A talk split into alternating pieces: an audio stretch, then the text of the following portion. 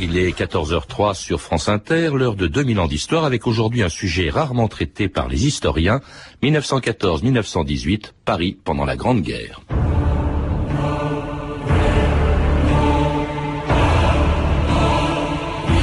Les cafés et les boulevards regorgent de gens qui n'ont pas l'air de savoir que nous sommes en guerre.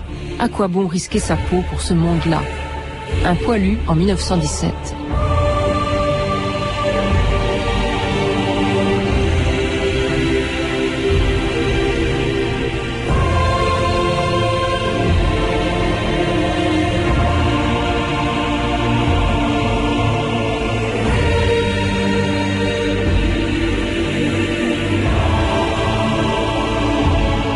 2000 ans d'histoire.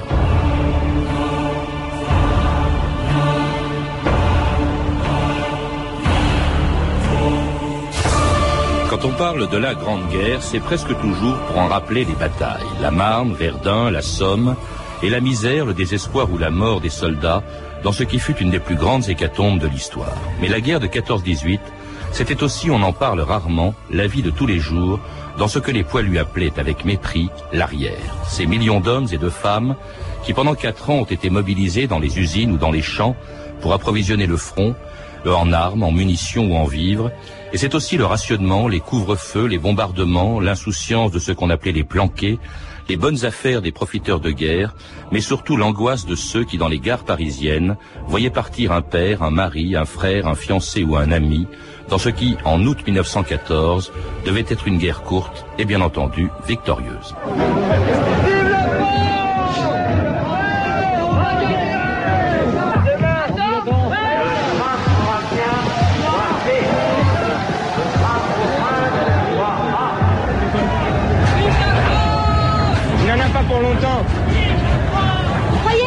Votre mari Il est dans quelle arme Dans l'infanterie Et vous Eugénie T'en fais pas, petit chat, t'en fais pas. Tu le reverras, Paname, Paname, Paname. La tour Eiffel, la place blanche, Notre-Dame, les boulevards et toutes les petites femmes.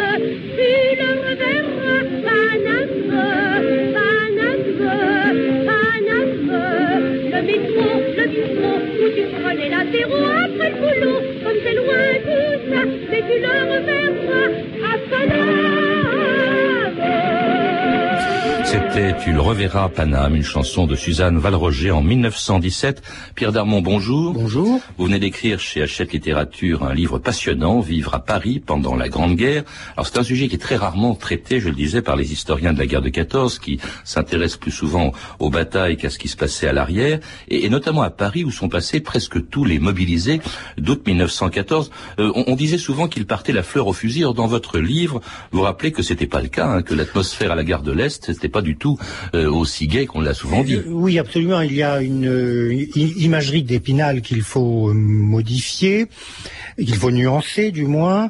Euh, il n'y avait pas cette atmosphère de joie délirante euh, qu'on nous a décrite par la suite. Euh, Effectivement, l'union sacrée est une réalité.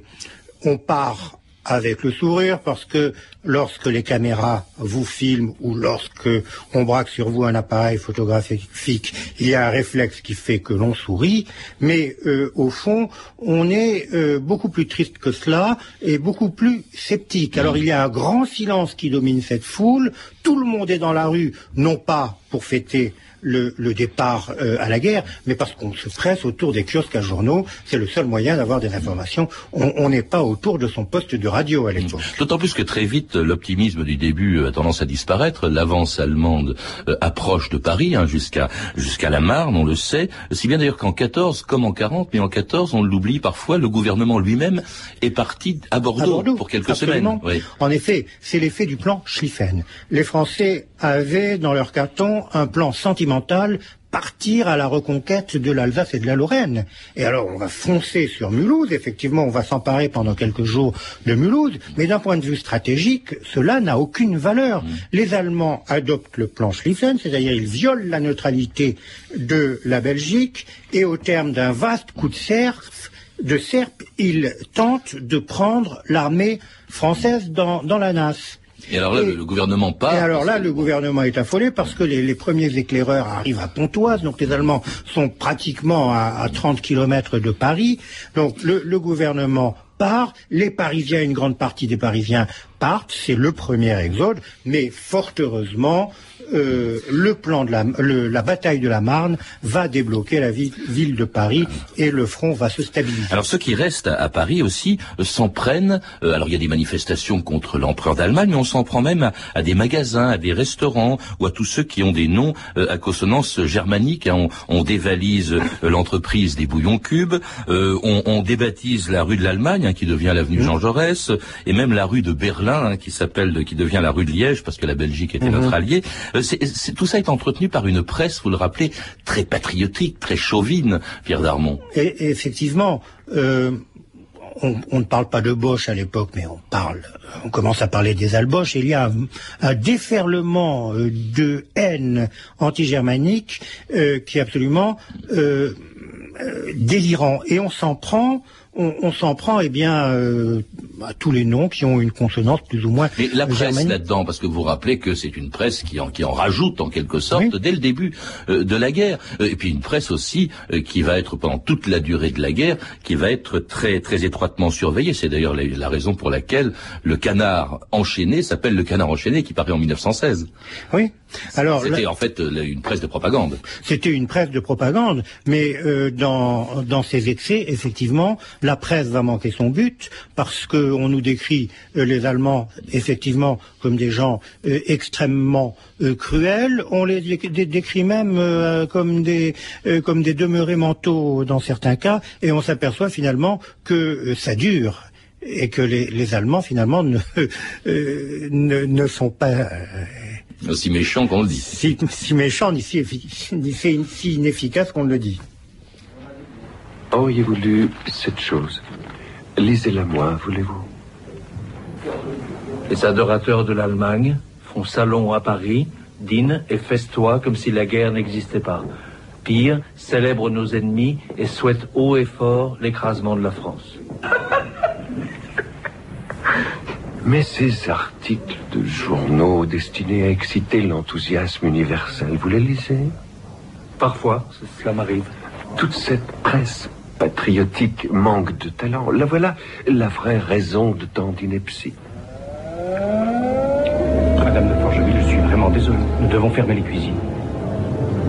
Mais le couvre-feu est en avance? Ah non, il est à l'heure.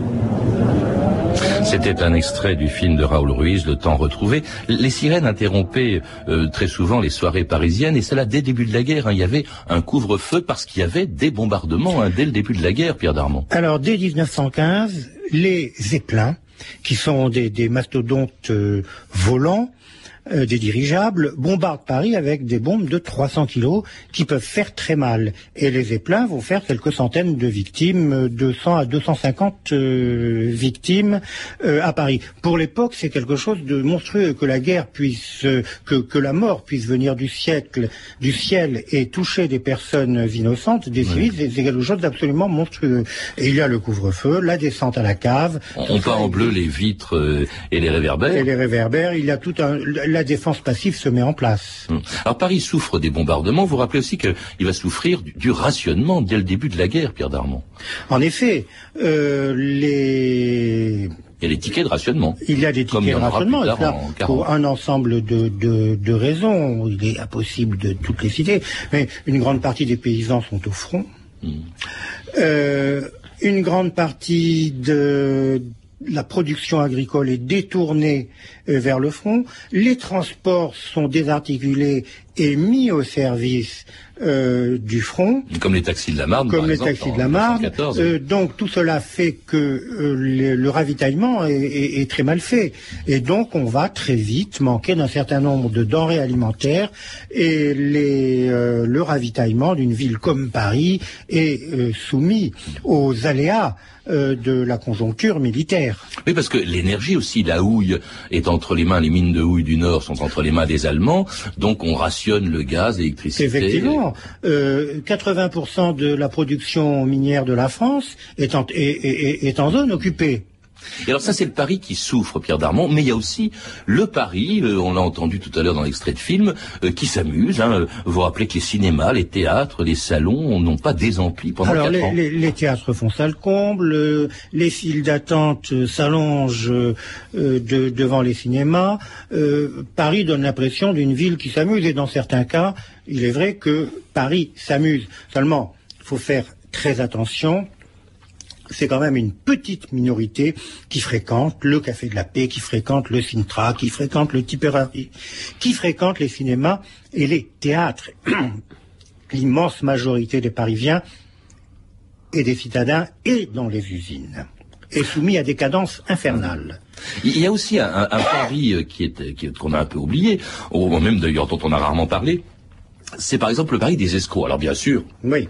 Tout le monde connaît par exemple Landru, hein, qui a profité euh, de la solitude des, des- des femmes euh, à Paris. Mais il y a vraiment des, escrocs qui profitaient précisément de la détresse euh, des, Parisiens. En effet, la gendarmerie est sur le front.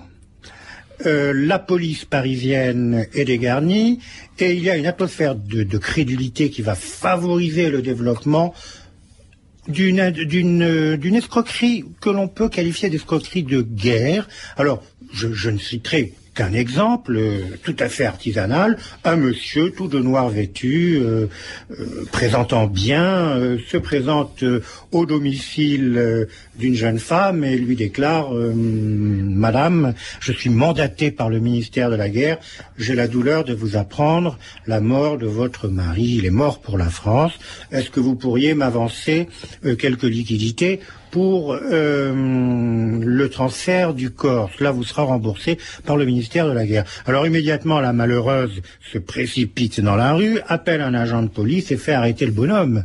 Et le mort était en permission. Ah, c'est enfin on rit, mais c'est il a, il a été, naturellement, il a été arrêté, jugé, incarcéré, mais il avait fait ce coup-là à plusieurs reprises, et les familles étant désemparées, effondrées de douleur, donnaient n'importe quoi. Alors les permissionnaires, vous en parlez beaucoup, Pierre Darmon, ils étaient à la fois euh, fascinés et dégoûtés aussi de ce qu'ils voyaient à Paris quand ils y passaient la revue de texte Stéphanie Duncan. Oui, plus la guerre dure, plus les poilus éprouvent du ressentiment à l'égard de l'arrière, donc euh, notamment à l'occasion de ses permissions. En avril 1916, par exemple, le fantassin Charles Delvert n'en revient pas du spectacle insouciant de Paris. Paris, dit-il, est délicieux, les arbres sont verts, le soleil brille, les gens vont à leurs affaires, il fait bon vivre, le café de la paix est plein de jolies femmes et de chalands qui les accompagnent. On comprend que les gens de l'arrière se résignent à la guerre. Ce qui est consolant, dit-il avec amertume, c'est c'est que si on meurt au front, on ne sera pas pour tout le monde une perte bien sensible. Ah, dans ce décor bien polissé, effectivement, le poilu sent un peu mal à l'aise. On le regarde souvent d'ailleurs comme une bête curieuse. Le poilu, dit l'un d'eux en 1916, c'est celui que tout le monde admire, mais dont on s'écarte lorsqu'on le voit monter dans un train, entrer dans un café ou un magasin, de peur que ses brodequins salissent ou que ses paroles soient trop crues. Le poilu, c'est celui dont personne à l'arrière ne connaît la vie véritable. Et oui, un deux mondes coexistent en s'ignorant. D'ailleurs, dans le roman euh, d'Henri Barbus, le feu, un des personnages, Volpatte, un poilu en permission, s'exclame « Il n'y a pas un seul pays, dit-il, il y en a deux, deux pays étrangers, ceux qui donnent et ceux qui prennent. » Et euh, Céline aussi, hein, Louis-Ferdinand Céline, dans Voyage au bout de la nuit, s'en prend aux civils. Les civils, à l'arrière, ils devenaient, à mesure que la guerre avançait, de plus en plus vicieux. Tout de suite, j'ai compris ça en rentrant à Paris. Et aussi que leurs femmes avaient le feu au cul. À propos des femmes, euh, l'histoire vraie du soldat Léon de Mongeon rentrant chez lui pour une permission. Je sortais de l'enfer et je croyais arriver au paradis. Lorsque ses voisins lui disent « Votre femme a déménagé, vous ne demeurez plus ici ». En 1917, le désenchantement fait souvent place à de la colère et même à de la haine. Par exemple, on s'en prend aux travailleurs immigrés. La police rapporte ce propos tenu dans un café de la rue Clignancourt. Quand va-t-on se décider à mobiliser tous ces gens-là? Et un soldat mutilé déclare alors nous, on irait se faire casser la gueule dans les tranchées pendant que ces Espagnols qui nous trahissent gagneraient notre argent on s'en prend euh, de manière générale au planqué, hein, réel ou imaginaire. La police, encore, rapporte ses propos de la rue. Le fils de tel député n'a passé que six mois au front, mais il a trouvé le moyen d'obtenir une croix de guerre et de se faire embusquer ensuite. L'aviation, hein, bizarrement, a une mauvaise réputation. Cette arme est choisie par tous les fils de famille qui désirent se mettre à l'abri des balles. Les récriminations sont parfois plus politiques, comme cet ouvrier en février 18. Cette guerre est source de profit pour les capitalistes qui l'ont déchaîné. La classe ouvrière, elle, est la seule à faire preuve de patriotisme, mais il est à craindre qu'elle se lasse. Un, commentaire sur ces textes qui sont tirés de votre livre, Pierre Darmon, sur ce que vous appelez le malentendu entre les civils et les militaires, entre Paris et le front, autrement dit. Euh, c'est même un fossé, en fait, plus qu'un malentendu. Euh, absolument. C'est un fossé, c'est un mur de haine qui sépare le euh, permissionnaire euh, des gens de l'arrière. Et pour une raison fort simple, c'est que euh, ce que voit le, le permissionnaire, il voit ce qui est visible. Il ne va pas dans les usines pour prendre conscience de ce que peuvent être pour les femmes, pour les travailleurs, pour les, travailleurs immigrés des cadences de, travail absolument infernales pouvant aller jusqu'à 14 à 15 heures par jour. Oui, mais ça on en, on en reparlera, mais il vient aussi, forcément, il est en permission pour se distraire. Or, en vous lisant, on s'aperçoit par exemple que, certes, dans la rue, on dit, ah, c'est un formidable militaire, mais dans les cabarets, euh, dans les cinémas, euh, on ne veut pas de lui, il gêne, il dérange. Il gêne parce que les gens de l'arrière ont mauvaise conscience. Vous savez, quelquefois... Il y a ce qu'on appelle les planqués ou les embusqués. On contracte, envers certaines personnes une dette de reconnaissance si grande qu'il y a une certaine gêne lorsqu'on les rencontre, et, là c'est le cas. Et eux, alors vous le dites, vous le disiez, ne, voient pas précisément euh, le fait que la plupart des Parisiens qu'ils rencontrent euh, travaillent pour les besoins du front et, et qu'on leur demande d'ailleurs même de souscrire aux emprunts de guerre. Écoutez cette archive et cette chanson de 1915 faut que leurs Français travaillent lui aussi. Il ne suffit pas que vos fils et vos gendres soient à l'armée et versent leur sang pour le salut de tous, pour le bien de la France. Il faut aussi que l'État fournisse aux combattants des canons, des munitions, des habits, des vivres. Tout cela se fait. J'ai charcutier, j'ai le poignard, et même si Madame tire là, c'est la guerre. Et la grande cocotte maintenant, au lieu de gâteau, vous prend un bras, c'est la guerre. Vous écoutez France Inter, 2000 ans d'histoire. Aujourd'hui, Paris pendant la guerre 14-18. Et c'était Ah, c'est la guerre, une chanson de 1914 par Henri S. Alors à l'arrière, on vient de l'entendre euh, aussi, et vous l'écrivez, Pierre Darmon, on participait beaucoup euh, à la guerre. Toute la population, euh, l'essentiel, la majeure partie de la population était dans les usines. et cela malgré la pénurie d'ouvriers, parce qu'ils étaient presque tous sur le front. Et là, on fait appel à des travailleurs étrangers, on l'a entendu dans les textes mhm. tout à l'heure, mais aussi beaucoup, on le sait, à des femmes. On fait appel à des femmes euh, les fameuses munitionnettes et on s'aperçoit avec stupéfaction que les femmes sont tout à fait capables euh, de faire euh, le, des, des, des, travaux pardon, que l'on attribuait généralement à des hommes. On les voit faire de la soudure autogène, de travailler dans des bacs d'électrolyse, des, choses absolument... Dans les transports aussi. Dans, les transports. On, appelle ça les mécanotes ou les Wattwomen. Oui. Les Wattwomen.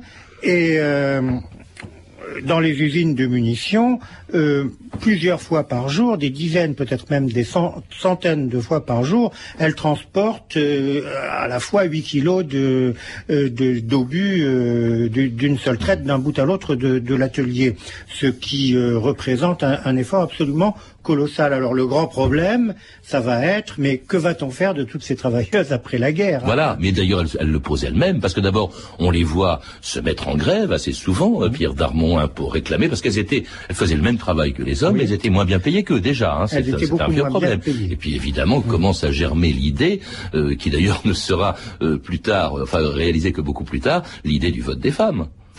Absolument. Les, femmes prennent conscience de leur vote, de leur, euh, de leur importance, et cela fait très peur aux hommes et cela fait très peur aux syndicats. Et elle change aussi de tenue vestimentaire. hein. On, on s'aperçoit quand on voit des photos de l'époque qu'avant 14, euh, bon, il y avait une mode qui n'avait pas tellement changé pendant tout un siècle, et puis que brusquement, elle est modifiée un peu par ce nouveau comportement au, au fond des femmes au travail pendant la guerre. Oui, alors euh, cela va donner naissance euh, à un type bien spécial, la garçonne. Mais en réalité, euh, la fin de la guerre se, se traduit par une remise au pas des femmes. On va leur faire réintégrer le- leur foyer. 因 Et- Oui. La, la fin de la guerre aussi, Pierre Darmon, euh, vous le rappelez, pour Paris, euh, c'est euh, c'est vraiment des épreuves de plus en plus difficiles. D'abord, il y en a deux. Hein. Il y a la Grosse Bertha, euh, le- les bombardements de la Grosse Bertha, et puis il y a la grippe espagnole. Mais la Grosse Bertha, il faut rappeler ce que c'était. C'était un canon qui était installé en forêt de Compiègne, à 120 km de Paris, et qui était si puissant qu'il pouvait atteindre Paris. Et ça, ça a été terrible pour les Parisiens. Alors, effectivement, la, la, la grosse Bertha, c'était ce, ce canon qui était camouflé dans la forêt Saint-Gobain, à 120 km de Paris, et qui, certains jours, tous les quarts d'heure, tirait un obus géant. En tout, elle a fait, euh, cette grosse Bertha, a fait 250 morts, approximativement, et euh, euh, la journée la plus terrible a été la journée du 29 mars 1918, euh, lors de l'office des morts, c'était vendredi saint, lors de l'office des morts, un obus de Bertha détruit euh, l'église de Saint-Germain-l'Auxerrois. Et cela a énormément frappé les imaginations. Et la grosse Bertha est entrée dans la légende euh, à la faveur de, de- de cet épisode. Oui, parce qu'il n'y a pas eu, finalement, tellement de morts, mais ce qu'il y a, c'est que la grosse Bertha faisait infiniment plus peur que euh, les, les bombardements du, du début de la guerre, parce qu'on les voyait arriver, la grosse Bertha, non? Alors les Gotha, les Zeppelins et surtout les, les taupes du début qui, qui, qui amusaient tout le monde, on les voyait arriver, on, on pouvait prendre euh, ses précautions, on descendait dans les caves, euh, mais euh, la grosse Ber- Bertha, elle frappait à l'improviste, un peu comme, comme les entend deux à. Londres, ça arrivait, il n'y avait rien à faire. Hein. Donc... euh, Ça, ça faisait peur, quoi. On avait, ça- on ça avait peur que faisait ça vous tombe énormément dessus. peur. Surtout, surtout un, un- un canon qui tire à, à 120 km de là, ça fait travailler les imaginations. Si les Allemands sont capables d'une telle prouesse technologique, c'est qu'ils sont plus forts que nous. Et c'était le but de l'état-major allemand, frapper les imaginations, parce que d'un point de vue euh, stratégique, la grosse Bertha n'avait strictement aucune importance. Je croyais d'ailleurs, je, je crois qu'il y avait des espions allemands qui indiquaient euh, aux Allemands à quel endroit tombaient, de manière à, rectifier le tir, à quel endroit tombaient les obus. Alors, le- l'espionnage allemand était extrêmement bien organisé et quatre heures après un bombardement de Paris, la Gazette des Ardennes, qui était un journal euh, sous contrôle allemand, annonçait l'endroit exact, le point de chute et quelquefois le nom des locataires des immeubles touchés par les obus. Quatre heures après, c'était extrêmement bien organisé cet espionnage allemand et on n'a jamais piqué un seul espion allemand. C'était vraisemblablement de bons patriotes qui avaient leur fils à la guerre et dont le fils se, se battait bien. Et là, il y a quelque chose qui a énormément impressionné euh, les Français et donné d'ailleurs naissance au mythe de euh, la cinquième colonne. Au- Autre épreuve, euh, Pierre Darmon, alors terrible et beaucoup plus meurtrière, c'était la grippe espagnole qui commence à la fin de l'année 17. Alors, la grippe espagnole commence effectivement à la fin de l'année 17, enfin, disons sa phase cruciale, mais c'est une épreuve mondiale. En France, elle a tué 210 000 personnes. Alors, elle commence par frapper les travailleurs immigrés, d'ab- on parle de grippe des anamites, de peste des anamites. Elle, frappe en priorité les, anamites, non pas parce qu'elle est spécifique de la race anamite, mais parce qu'ils vivent dans des conditions de détresse physiologique telles que la maladie en, fait sa proie. Et peu à peu, elle- elle s'étend à l'ensemble de la population. Et puis elle va même toucher un, un- un écrivain célèbre qui était Guillaume Apollinaire, hein, qui Guillaume était à Paris. et qui- ouais. et Maurice Rostand. Non, je citais Guillaume Apollinaire parce que Guillaume Apollinaire est mort le, le 11 novembre 1918. Et, et alors il y avait des manifestants, je crois, qui criaient euh, à mort Guillaume, pensant évidemment à l'empereur d'Allemagne Guillaume II. Et Apollinaire est mort en croyant que on l'insultait dans la rue. Oui, c'est absolument terrible. Et c'était le jour de la victoire, donc le 11 novembre 1918. Oh Ça y est, ils ont signé C'est fini Regardez. Oh La guerre est finie. La guerre, c'est fini La guerre est finie. Venez, venez Écoutez ça C'est pas possible Si, si, C'est pas si, possible, si, c'est fini. A été signé à 5 heures. Le triomphe de la France. Le 11e jour de novembre, de l'an de grâce 1918, une grande date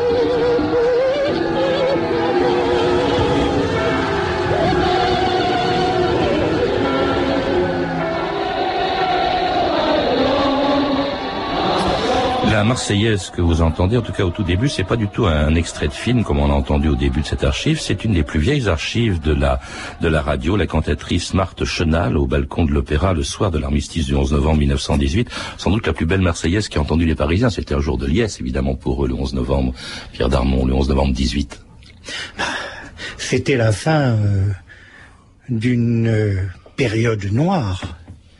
Et les Parisiens, l'ensemble des Français, euh, en ont été tellement traumatisés que ils ont versé dans un patriotisme qui, dans un pacifisme euh, qui nous a peut-être euh, coûté cher. Euh, on ne voulait absolument pas recommencer, euh, d'où Munich. Euh, en plus de cela, les, les Français étaient contents. Ils avaient récupéré l'Alsace-Lorraine. Ils étaient la première puissance militaire du monde. Ils n'avaient rien à demander à personne. Ils ne demandaient qu'une chose. Ça c'est pour la France, mais pour, pour Paris, évidemment, c'est aussi un tournant dans l'histoire de Paris. Qu'est-ce qui reste? Quelle trace a laissé la Première Guerre pendant ces quatre ans que, que Paris a passé tout près du front, Pierre Darmon? Il en, il en est resté un sentiment de fragilité tel que euh, les Parisiens ont décampé en, en 1940 euh, Ah oui, c'est un lien, évidemment. en constatant que le même scénario se reproduisait et que euh, finalement on était plus à l'abri euh, partout ailleurs. Merci en tout cas Pierre Darmon. Pour en savoir plus sur cette période, je recommande la lecture de votre livre. Il est passionnant, il est écrit, je crois, avec des archives qui n'ont jamais été exploitées. Vous Oui. avez travaillé sur ces, sur ces archives de la préfecture de, de police de À Paris. la préfecture de police de Paris, il y a un dossier d'archives passionnant euh, qui est le dossier des- de la brigade spéciale. C'était des inspecteurs de police qui étaient chargés d'écouter les conversations et de faire des rapports. Alors évidemment, c'est une mine. Et ça a été donc c'est un livre, un- votre livre, Vivre à Paris pendant la Grande Guerre, un livre de Pierre Darmon publié chez Poche, en poche chez Hachette dans la collection plurielle. Vous êtes également l'auteur de Médecins parisiens en 1900, publié chez le même éditeur. Vous avez pu entendre des extraits des films suivants, Le temps retrouvé de Raoul Ruiz, La chambre des officiers de François Duperron, ainsi qu'une archive extraite de l'encyclopédie Sonore Bordas, mémoire du XXe siècle. Tous ces renseignements, vous pouvez les trouver, vous le savez, au 0892 68 10 33, 34 centimes d'euros la minute ou consulter le site de notre émission.